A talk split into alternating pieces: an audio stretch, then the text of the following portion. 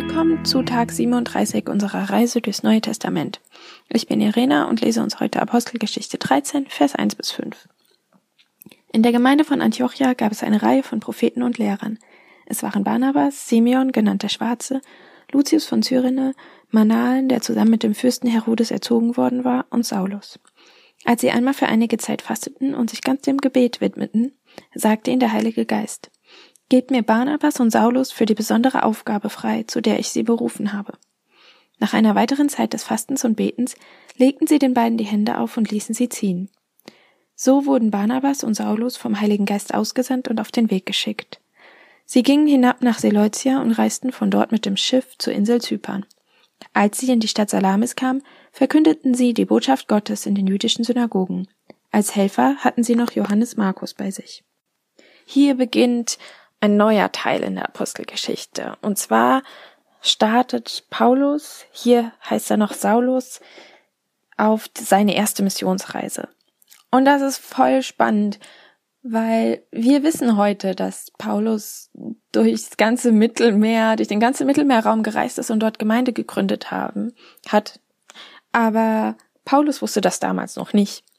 Und ich glaube, wenn wir uns ähm, seine Ausgangssituation angucken, können wir ganz viele Prinzipien daraus ableiten.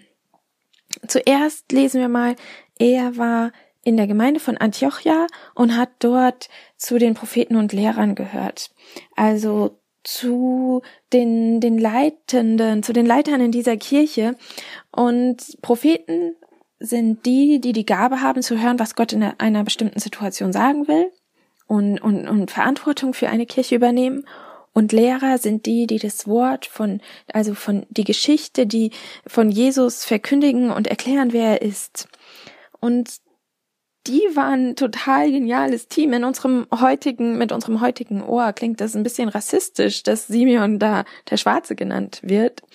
Aber wenn man das ganze Team anguckt, sieht man, dass sie total multikulturell waren und, und vielfältig also Simeon kam wahrscheinlich aus Afrika.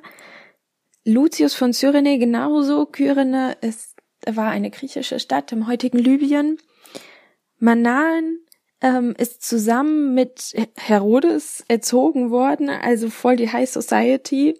Saulus war ein Pharisäer, also auch eine, eine ganz besondere gesellschaftliche Gruppe, aber ein, wir wissen aus anderen Stellen in der Apostelgeschichte, er war ein Zeltmacher, also ein Handwerker eigentlich. Richtig bunt gemischt, dieses Leitungsteam. Und die haben zusammen gefastet und gebetet. In manchen Übersetzungen steht Gott gedient. Also sie haben äh, zusammen gebetet und äh, verkündigt, wer Jesus ist. Sie haben Gott gelobt und sie haben Menschen praktisch gedient. Das hat ihren Alltag geprägt und ausgemacht. Und das ist die Ausgangssituation von Saulus. Und sie beten zusammen und in diesen Alltag, in diese Ausgangssituation spricht der Heilige Geist hinein und sagt, hey, ich habe die ganze Zeit schon einen Plan, ich habe Barnabas und Saulus berufen und jetzt sollt ihr sie freisetzen, jetzt sollt ihr sie losschicken, dass sie diese Aufgabe tun können. Und das ist, glaube ich, so voll das geistliche Prinzip, dass jemand eine Beziehung mit Gott pflegt und ihm dient und versucht das in seinen Alltag zu integrieren und dann spricht Gott rein und sagt, hey, und ich sehe das, dass du treu bist und ich will das gebrauchen. So hat's bei Saulus und Barnabas.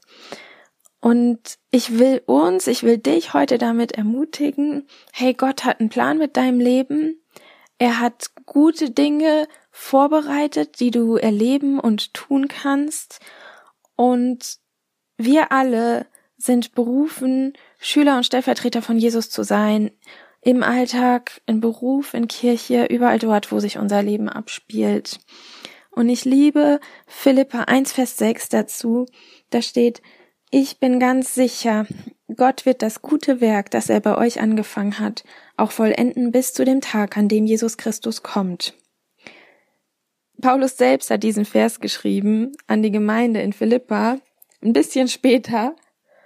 Und das war bestimmt ein Punkt, wo er das in seinem eigenen Leben erlebt hat. Er hat vorher, also schon wahrscheinlich eine Zeit lang vorher, wirklich so erlebt, wie Jesus ihm begegnet auf der Straße nach Damaskus und es ist so voll der Flash und er erkennt, dass Jesus Gott ist und fängt an, für ihn zu leben. Und er lebt jetzt, dass Gott in sein Leben reinspricht, dort, wo er einfach treu seinen Dienst tut und ihn beruft für Größeres und beruft weiterzugehen. Das Witzige ist, Saulus und Barnabas, die rennen da nicht einfach los, sondern sie beten und fasten noch weiter und dann ähm, werden sie von den anderen Leitern in dieser Kirche gesegnet und dann ziehen sie los. Und das finde ich klasse. Also, weil voll oft, manchmal bin ich so richtig on fire und dann will ich losrennen und irgendwas reißen. Aber wenn Gott uns beruft, dann ähm, tut er das mit dem Rückhalt der Gemeinschaft unserer Kirche. Und dann bereiten wir uns auch darauf vor. Und noch ein anderer Punkt, den ich mitgenommen habe. Der Heilige Geist sagt nicht, was für eine Aufgabe. Und das ist echt so typisch. Ähm, er sagt, es gibt eine Aufgabe, aber was genau die ausmacht, was das ist, das kriegen Saulus und Barnabas erst raus, indem sie losgehen. Es ist eine Entdeckungsreise auf ihrem Weg mit Gott. Und genauso ist das auch bei uns.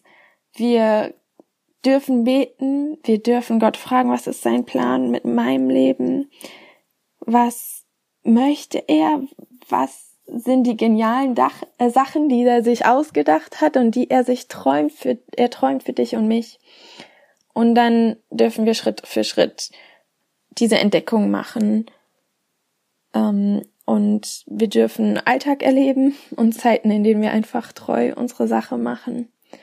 Und dann gibt's auch wieder diese ganz spannenden Momente, wo Gott in unser Leben reinspricht. Ich wünsche dir, dass du heute einfach neu diesen Fokus der Entdeckungsreise hast in deinem Leben mit Gott und dann was Neues entdecken kannst. Gottes Segen.